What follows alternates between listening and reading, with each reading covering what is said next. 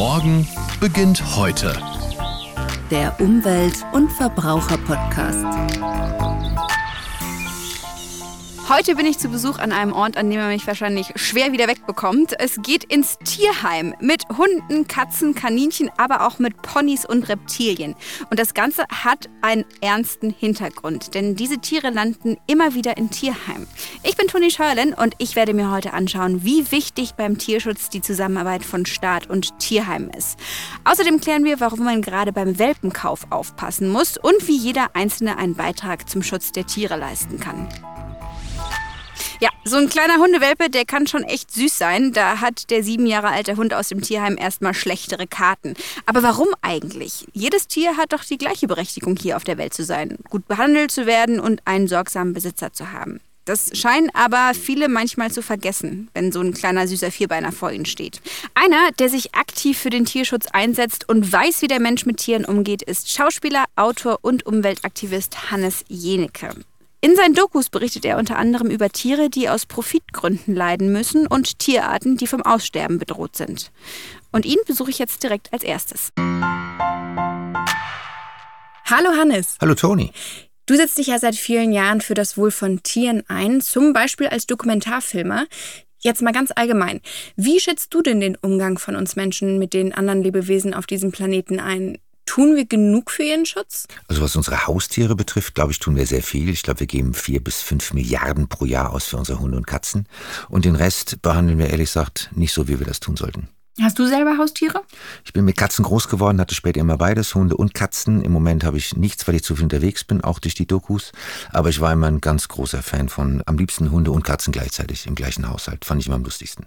Du sprichst es gerade an, ja, man muss natürlich auch Zeit für so ein Tier haben. Während der Corona-Pandemie haben viele Menschen in Deutschland ihre Liebe zum Tier entdeckt. Im Jahr 2020 sind rund 20 Prozent mehr Hunde gekauft worden als in den Jahren davor. Welche Fragen sollte man sich denn deiner Meinung nach stellen, bevor man sich ein Haustier anschafft? Hat man Zeit? Hat man Platz? Kann man das Tier irgendwie ich sag mal, artgerecht halten. Ich finde schon das Wort kaufen falsch, weil wir wissen alle, dass unsere Tierheime aus allen Nähten platzen. Wir wissen, dass es Tötungsstationen gibt in Osteuropa und Südeuropa, die nicht wissen, wohin mit ihren Tieren. Ich denke immer zuallererst mal sollte man solche Tiere retten, bevor man zu einem Rassehundzüchter geht. Insofern habe ich immer Tiere gehabt aus dem Tierheim oder aus Tötungsstationen. Und die sind auch unfassbar dankbar. Also ich denke immer, als allererstes sollte man, wenn man wirklich Tierliebhaber ist, auch ein Tier retten, was sonst ein ganz finsteres Schicksal hätte. Ein großes Problem ist ja natürlich auch der illegale Welpenhandel. Also die Menschen denken, sie kaufen wirklich Tiere, die sie retten, aus dem Kofferraum und im Endeffekt tun sie damit aber nichts Gutes. Im Gegenteil, sie befeuern ja den illegalen Welpenhandel, weil diese Tiere werden den Müttern viel zu früh entrissen und die kommen natürlich oft aus Osteuropa vor allem, also Tschechien, Polen, Slowakei. Da ist, was illegale Tierzucht betrifft, leider die Hölle los. Das gilt nicht nur für Hunde und Welpen, das gilt leider auch für Raubkatzen und wirkliche Exoten, die man sich dann online bestellen kann. Also wenn jemand das sieht, bitte anzeigen. Muss man dringend was dagegen unternehmen. Also wie gesagt, ich bin kein Freund von Rassezucht, aber das ist, wenn das legal gemacht wird und die Tiere halbwegs anständig bei den Müttern erzogen werden und dann erst nach der achten, neunten, zehnten Woche abgegeben werden, dann finde ich das noch vertretbar. Trotzdem, es gibt so viele Tiere, die zu Hause suchen. In Tierheim, in Tötungsstationen.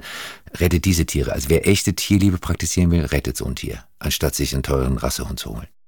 Wie stehst du denn eigentlich zu exotischeren Haustieren, also zum Beispiel Reptilien? Halte ich gesagt für fragwürdig. Kein Reptil in der freien Wildbahn lebt in einem Glaskasten, einem Terrarium. Das ist Freiheitsberaubung. Ich finde es total falsch. Das sind wilde Tiere. Viele von denen sind äh, sogenannte Migratory Species, also wandernde Tierarten. Die haben in kleinen Boxen in Wohnungen nichts verloren. Es gibt für Schlangen, es gibt für Reptilien. Ein großer Teil ist ja auch illegal gehandelt. Ich habe mehrfach auf solchen Reptilienmessen gedreht. Da wird ja ganz viel unterm Ladentisch geschoben. Ich bin kein Freund von exotischer Tierhaltung. Wie würdest du denn vorgehen, wenn man sich ein Tier anschaffen möchte? Also wo kann man sich seriös informieren? Eine seriöse Zoohandlung ist ja eigentlich dazu verdonnert, einem zu informieren, was es heißt, eine gewisse Spezies zu kaufen, welche Hundeart oder Katzenart welche Anforderungen hat.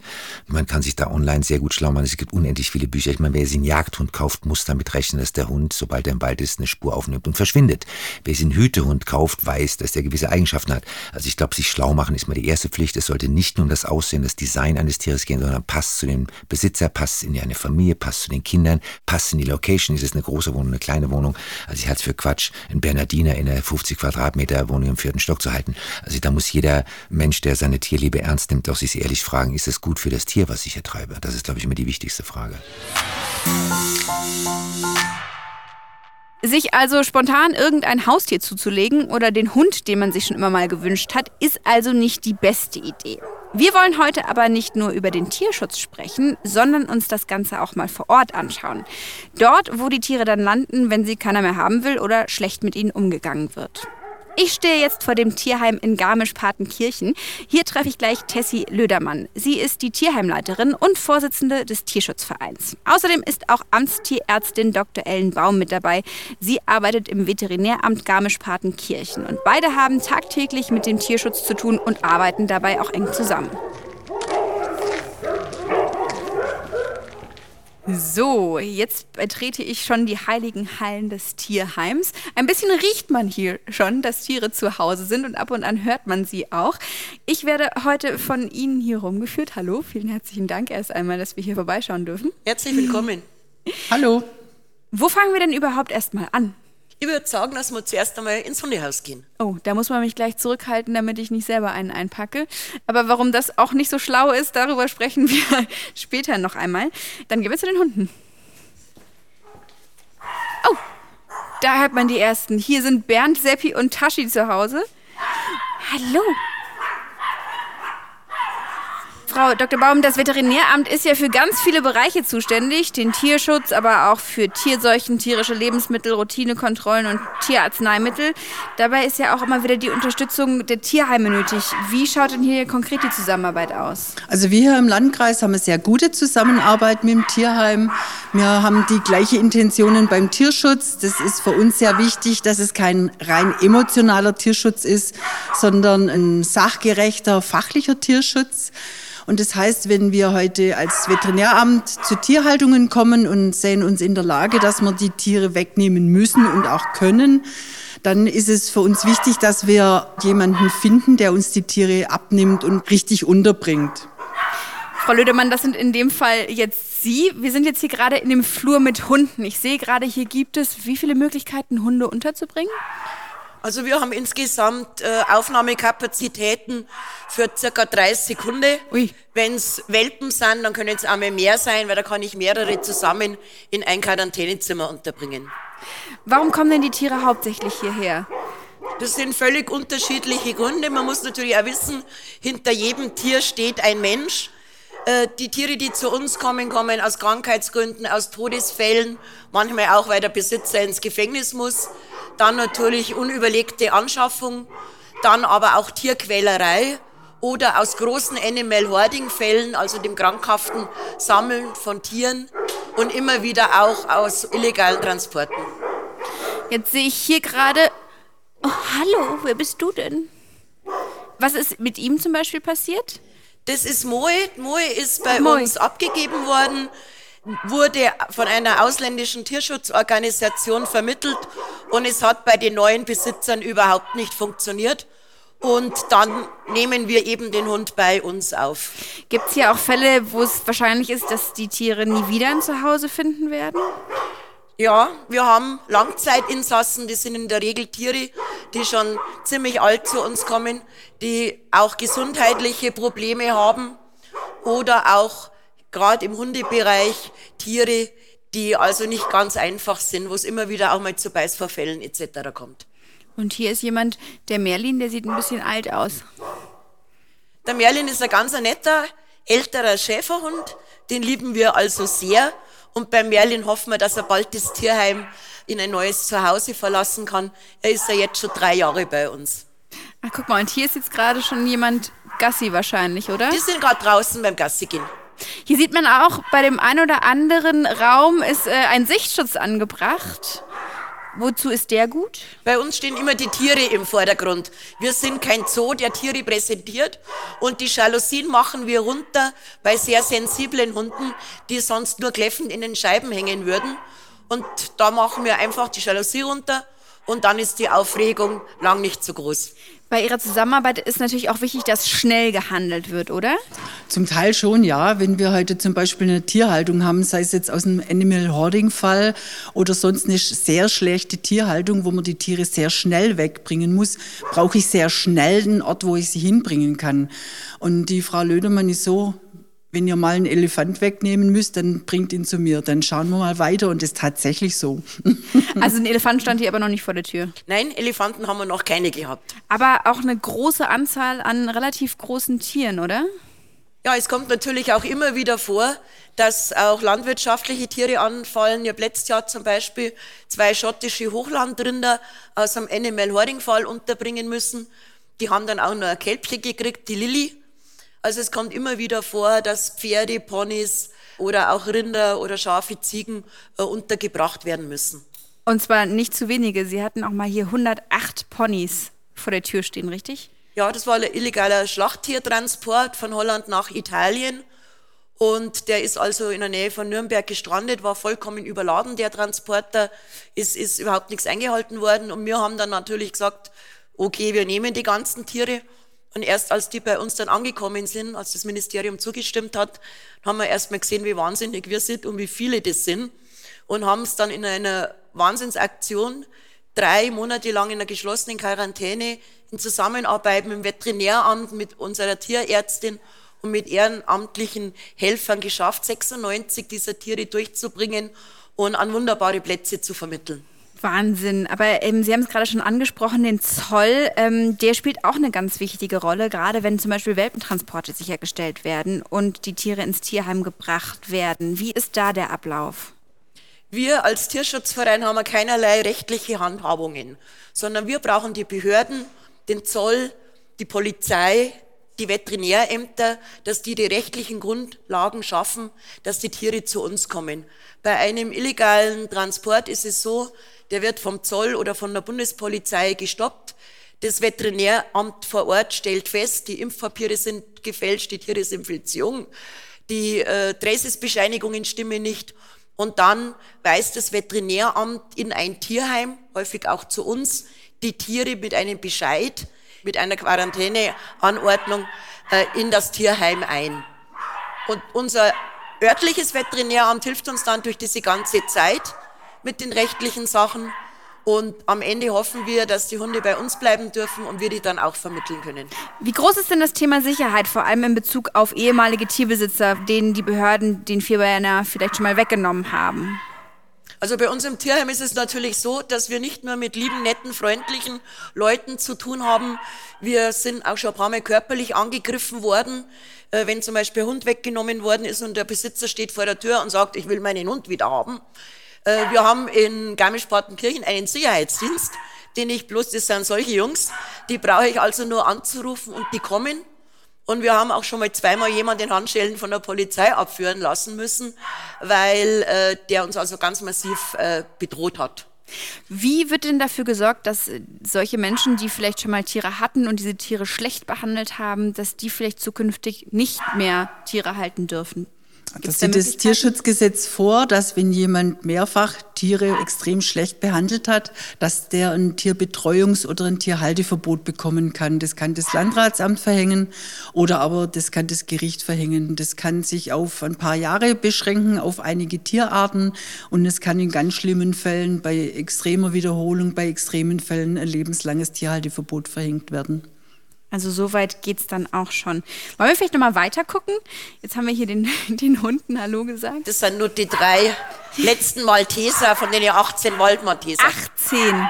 Das war unvorstellbar. Ich habe schon viel gesehen, aber da habe ich wirklich nur Tränen in die Augen gehabt. Was ist da passiert? Die waren, das war Mutter und ein Sohn. Die haben die dritte Zwangsräumung hinter sich und sind dann einfach mit der ganzen Malteserbande in einen Wald bei Wolfratshausen gezogen. Und ich habe halt mitgekriegt, dass da Hunde im Wald sind völlig abgemagert, verfilzt. Und dann habe ich alles dran gesetzt, dass wir über das dortige Veterinäramt die Hunde erstmal gefunden haben. Da sind dann äh, Hundertschaften der Polizei, haben diesen Wald durchkämmt. Die Rehkitzrettung ist mit Drohnen geflogen, bloß damit wir gewusst haben, wo überhaupt die Hunde im Wald sind. Wahnsinn. Und dann sind diese 18 Stück zu uns gekommen. Die waren teilweise noch sehr jung, aber wir haben allen bis zu 30 Zähne ziehen lassen müssen, weil die bis auf die Kieferknochen runter geeitert waren. Gott, oh Gott. Es war schrecklich. Und jetzt haben wir halt bloß noch die drei und 15 sind vermittelt. Das ist aber immer eine gute Nachricht. Wie sieht es denn eigentlich aus? Das Bayerische Umweltministerium hat die Tierheime 2019, 2020 mit 2,2 Millionen Euro gefördert. Für was werden denn Fördergelder hier im Tierheim verwendet? Also diese Förderung ist für Sanierungs- und Neubaumaßnahmen. In meinem Tierheim habe ich bis jetzt Fördergelder in Anspruch genommen aus dem Katzenkastrationstopf. Wir fangen ja hier bis zu 150 herrenlose Katzen jedes Jahr zur Kastration ein, damit das Katzenelend eingedämmt wird und die sich nicht ungehindert äh, vermehren. Und dafür habe ich das Geld eben jedes Jahr beantrage ich das. Und äh, andere Tierheime haben also aus der Tierheimförderung bis zu 100.000 Euro für Um- und Neubauten bekommen. Jetzt ist es hier auf einmal ziemlich warm geworden. Wir stehen hier in einem langen Flur und zwar direkt vor dem Büro. Das Lustige ist, an der Bürotür sind auch noch kleine Plaketten von Tieren, die hier auch im Büro leben. Und zwar der Gelbhaubenkakadu Rocky und Rotstirn-Amazone Coco. Und man sieht hier, Rocky ist 1968 geboren. Das ist ja der Wahnsinn. Die wohnen jetzt hier im Büro. Ja, wir haben natürlich die Papageien in großen Volieren. Und da haben wir bloß im Büro Platz gehabt. Und für uns ist es natürlich teilweise völlig unmöglich, im Büro zu arbeiten, mhm. weil Papageien verdammt laut werden können. Oh, das wollen wir Vielleicht mal schauen wir mal rein. Ja. Hallo, Cocolino. Hallo, Rocky. Ja, jetzt sind Hallo. sie auf einmal schüchtern. Hallo, Rocky. Und Rocky hier ist 1968 geboren. Wie alt werden die Tiere überhaupt? So ein Gelbhaubenkakadu kann schon so 80 Jahre alt werden. Wahnsinn. Und ja, wenn man ein Tier haben will, das einen überlebt, ja. haben keinen Hund und keine Katze, sondern entweder eine Schildkröte oder einen Papagei. Aber er hat am Bauch leider keine Federn mehr. Na, der, sein Besitzer, mit dem er 50 Jahre zusammen gewohnt hat, der ist leider verstorben. Und Tiere können massiv trauern und bei Papageien kann sich das auch an Federbeißen äh, dann auswirken. Und das war beim Rocky halt der Fall. Und wie lange ist er jetzt schon hier? Rocky habe ich jetzt seit zwei Jahren. Ach. Der Rocky. Aber ist das dann auch ein Tier, das vielleicht gar nicht mehr unbedingt das Tierheim verlässt, weil es ihn wieder belasten würde? Er hat sich inzwischen sehr an uns gewohnt, besonders an der Tierpflegerin, an die Froni. Äh, die sind also ein Herz und eine Seele. Hm. Ich denke, dass der Rocky uns bleibt. Wir bauen auch gerade ein großes Freiflug-Papageienzimmer mit Außenfolieren, da kommt er dann rein. Das hier ist ja ein sehr, sehr großes Gebäude mit vielen Tieren. Ist das Gebäude an sich tatsächlich der größte finanzielle Posten bei einem Tierheim? Hui, jetzt muss Rocky kurz was erzählen. Jetzt ist er aufgewacht. Geht das so dann den ganzen Tag? Ja, es geht schon, wenn man da ist. Jetzt möchte er Aufmerksamkeit. Schau mal. Mm. Jetzt gibt's was zu futtern, der weiß, wie es mm. läuft. Cocolino, schau mal. Mm. Was sind denn die größten finanziellen Posten bei so einem Tierheim? Ist es wirklich die Gebäudeinstandhaltung oder ist es Tierfutter? Also zum einen ist es mal so, die Gebäude müssen erst errichtet werden. In der Regel werden die von den Tierheimen gebaut und es geht natürlich nicht ohne eine Erbschaft. Also wir können alle nur Gebäude errichten, wenn uns tierliebe Menschen in ihrem letzten Willen bedenken der größte Posten sind die Personalkosten. Wir haben natürlich Ehrenamtliche, aber die Hauptarbeit wird in allen Tierheimen inzwischen von ausgebildeten Tierpflegerinnen und Tierpflegern geleistet. Dann schlagen natürlich sehr stark zu Buche auch die ganz normalen Unterhaltungskosten wie Strom, Wasser, Heizung, Müllabfuhr, Versicherungen, was man alles so braucht. Wir haben Tierarztkosten in ziemlich großer Höhe und dann natürlich auch die Futterkosten. Womit haben denn Tierheime wie das jetzt hier in Garmisch-Partenkirchen im Alltag am meisten zu kämpfen? Zum einen müssen wir natürlich schauen, dass wir die finanziellen Mittel aufbringen, um diesen Betrieb 365 Tage im Jahr betreiben zu können. Und dann haben wir natürlich das, was alle Tierheime haben. Oft haben wir Zeiten, wo extrem viele Tiere kommen. Da müssen wir schauen, wie bringen wir die tierschutzgerecht unter, wie leisten wir die ganze Arbeit. Und manchmal gibt es natürlich auch Leute, die nicht allzu freundlich sind. Ja, das glaube ich. Aber wie wichtig sind da Spenden? Ja, wir leben alle von Spenden. Wir leben von unseren Mitgliedern, dass man Mitglied im Tierschutzverein ist. Und ich finde, jeder Tierfreund sollte und jede Tierfreundin sollte Mitglied im örtlichen Tierschutzverein werden und das Projekt unterstützen. Äh, Spenden sind enorm wichtig und viele von uns Tierheimen machen natürlich auch Tag der offenen Tür, wir machen Flohmärkte, wir machen Kunstausstellungen, wir führen Besuchergruppen, Kindergärten und Schulklassen, um einfach Menschen ins Tierheim zu bringen, ihnen unsere Arbeit zu zeigen und damit auch Unterstützung zu bekommen. Jetzt hat Umweltminister Thorsten Glauber gesagt, Tierschutz ist eine Aufgabe für die gesamte Gesellschaft. Wen sehen Sie denn in der Verantwortung und wie können wir das am besten alle gemeinsam umsetzen? Wir haben ja in Bayern im Artikel 141 Bayerische Verfassung den Tierschutz als Verfassungsrecht. Tiere sind als Lebewesen und Mitgeschöpfe zu schützen und zu achten. Wir haben im 20a Grundgesetz inzwischen den Tierschutz äh, verankert. Er ist also eine gesamtpolitische Aufgabe und ich denke, dass alle Menschen, die mit Tieren zu tun haben, ob im tierschützerischen, im privaten oder auch im Tiernutzungsbereich, mit ihren Tieren anständig und gut umgehen müssen. Ich finde auch noch, dass man, weil, weil es gibt ja keine visuelle Eindrücke in diesem Podcast, dass man vielleicht auch noch beschreiben sollte, dass dieses Tierheim extrem hell, extrem luftig aufgebaut ist, dass die Tiere in Zimmern wohnen, nicht in Käfigen, wie das früher hier in Garmisch so war, bei dem alten Tierheim und dass die Tiere einfach nicht eingesperrt sind, dass keiner Angst haben sollte, sich mal in ein Tierheim zu begeben, weil er Angst hat, den Tieren geht's dort schlecht. Ihnen geht's hier sehr, sehr gut. Ich wollte gerade sagen, die Zimmer hier haben sogar einen kleinen Garten hinten dran. Das heißt, alle Tiere können auch raus nach hinten. Jetzt kommen wir gerade nach der Mittagspause. Da sind die einen oder anderen Gassigeher an uns vorbeigegangen. Nach der Mittagspause ist für die Hunde auf jeden Fall erstmal ausgezahlt, oder? Ja, unsere Hunde kommen dreimal am Tag raus. Zum einen mit Gassi gehen, die mit ihnen weite Spaziergänge in die Natur machen. Und wir haben auch 2000 Quadratmeter Hunde Freiläufe, wo die Hunde einmal frei, ohne Leine laufen können. Und wenn sie sich vertragen, auch in der Gruppe. Das muss man immer erstmal testen, oder? Das muss man austesten. Das ist wie bei Menschen. Manche Hunde können sich nicht gut riechen. Gut, jetzt gehen wir mal weiter. Ähm, wir gucken uns noch die Katzenzimmer an, die jetzt hier den Gang runter sind. So, tschüss, Coco. Coco und ciao. Servus.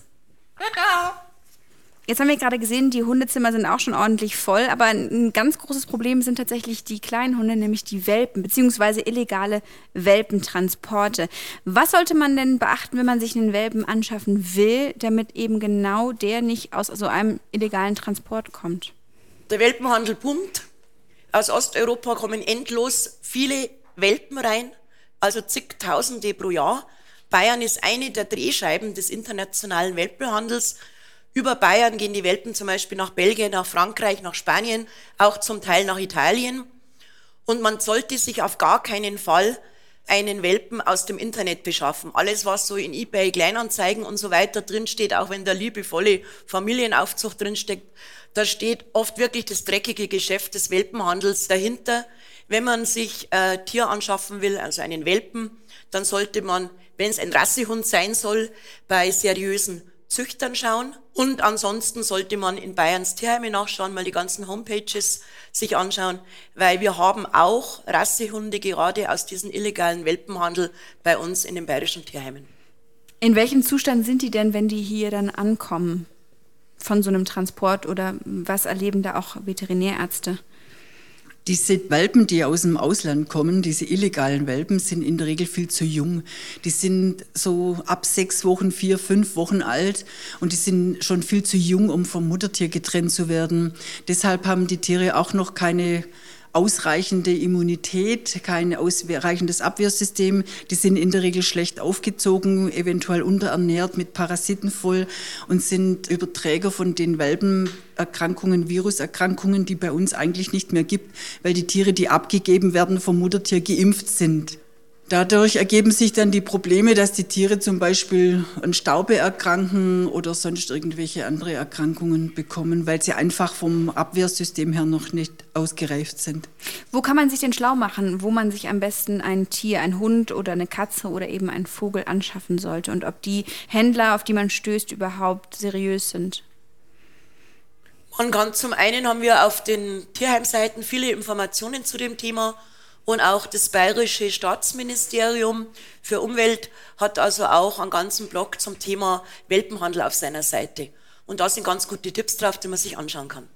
Gut, so hier ist ein Katzengang, der auch schon gut voll ist, oder? Wie viele Katzen sind hier gerade? Momentan haben wir im ganzen Tierheim so ungefähr 70 Katzen. Hui. Es sind auch noch einige in der Quarantäne. Aber wir haben jetzt auch sehr gut vermittelt. Aber wir stehen jetzt gerade vor dem nächsten Katzenboom. Wenn es die Frühjahrskatzen gibt, oh. dann füllen sich bei uns ganz schnell wieder die Räume, gerade auch mit Katzennachwuchs. So, oh, hier, ähm, ich möchte niemandem zu nahe treten, aber hier riecht es etwas streng den Gang runter. Ja, und zwar deswegen nicht, weil wir schlecht putzen, sondern weil wir hier lauter unkastrierte Mäusebuben uh. aus einem Animal Hoarding Fall haben und Mäuseriche riechen nun mal ziemlich streng. Ja, das merkt man. Jetzt haben wir ja Mäuse, Hunde, Katzen gesehen, aber es gibt auch weitaus exotischere Tiere, die hier leben, oder? Wir haben eine Reptilienauffangstation. Da haben wir also Echsen, Schlangen, Fische, Schildkröten. Allerdings nehmen wir keine Gifttiere auf, weil das einfach zu gefährlich ist. Mhm. Und dann haben wir natürlich, wir wohnen im Gebirge, haben wir auch eine Wildtierauffangstation, wo also alles, was kreucht und fleucht draußen und Hilfebedarf auch bei uns aufgenommen wird. Wir ziehen gerade im Frühjahr sehr viele Tierkinder auf. Da geht's vom Rehkitz über die jungen Füchse bis über die kleinen Steinmarder und Siebenschläfer bis hin zu Nestlingen, also Jungvögel, die aufgezogen werden müssen. Und das ganze Jahr über immer wieder mal ein verletztes Tier. Und alle Wildtiere werden bei uns wieder ausgewildert, weil Wildtiere in Gefangenschaft äh, nichts verloren haben.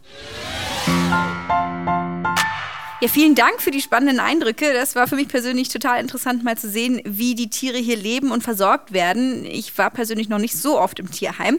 Aber es ist auch sehr wichtig, mal zu erfahren, wie im Hintergrund gearbeitet wird, damit das mit dem Tierschutz eben funktioniert, müssen alle Bereiche gut zusammenarbeiten. Frau Lödermann, haben Sie vielleicht noch Tipps abschließend, wenn man sich ein Haustier anschaffen möchte, was man beachten sollte? Zum einen ist natürlich jedes Tier eine große Bereicherung des Lebens. Alle in der Familie müssen sich einig sein, dass sie einem Tier ein neues Zuhause schenken wollen. Dann muss man natürlich wissen, welches Tier ist das Richtige für uns, welches Tier passt in unsere Familie, in unsere Lebensplanung. Und dann geht's in der Regel ins Tierheim. Dort wird man umfangreich beraten und dann hat man auch das Tier, was zu einem passt. Wie kann ich denn vielleicht mein Tierheim vor Ort unterstützen, auch wenn ich mir kein Haustier anschaffen will oder kann? Da gibt's ganz, ganz viele Möglichkeiten. Zum einen natürlich die finanzielle Unterstützung. Wir brauchen Geld, um unsere Arbeit überhaupt machen zu können. Und dann haben viele Tierheime, so auch wir, Katzenschmuserinnen, das sind Leute, die regelmäßig kommen, mit unseren Katzen sich abgeben. Wir haben die Gassigeher, wir haben Leute, die uns bei den Flohmärkten unterstützen. Es gibt Leute, die auch mal, wenn es ganz viel Schnee hat, Schnee schaufeln. Also es gibt jede Menge Möglichkeiten von Geld, von Mitgliedschaft bis zur Mithilfe im örtlichen Tierheim. Frau Dr. Baum, was sollte man denn vielleicht tun, wenn man mitbekommt, dass ein Tierbesitzer schlecht mit dem Tier umgeht? Da ist der richtige Ansprechpartner das örtliche Veterinäramt. Und das Veterinäramt braucht Informationen. Erstens mal am besten, wem das Tier gehört. Dann brauchen wir eine genaue Beschreibung, was mit dem Tier passiert. Dann ist es für uns sehr wichtig, dass wir erfahren, was mit dem Tier gemacht wurde. Das am besten, wenn wir sogar Videoaufnahmen bekommen. Und der Melder sollte in der Regel bereit sein, dass er als Zeuge vor Gericht aussagt. Wir machen das aber auch so, wenn jemand Angst hat, weil er seinen Nachbarn anzeigen will, dass das anonym behandelt wird bei uns. Vielen, vielen Dank für diese hilfreichen Tipps auf jeden Fall. Ein Haustier kann also eine echte Bereicherung fürs Leben sein, wenn wir ein paar Punkte bei der Anschaffung beachten. Wie es Hannes Jenicke ganz zu Beginn schon gesagt hat, jeder Mensch, der seine Tierliebe ernst nimmt, sollte sich immer fragen, ist das, was ich tue, eigentlich gut für das Tier? Dann ist am Ende nicht nur der Besitzer glücklich, sondern eben auch das Tier. Vielen herzlichen Dank an Tessie Lödermann vom Tierschutzverein Garmisch-Partenkirchen und Amtstierärztin Dr. Ellen Baum. Und danke euch fürs Zuhören. Zuhören. Ich hoffe, ihr seid auch beim nächsten Mal wieder mit dabei, damit ihr keine Folge verpasst. Abonniert doch gerne unseren Kanal und schaut für weiterführende Infos auch auf der Homepage des Bayerischen Staatsministeriums vorbei unter www.stmuv.bayern.de. Morgen beginnt heute. Der Umwelt- und Verbraucher-Podcast.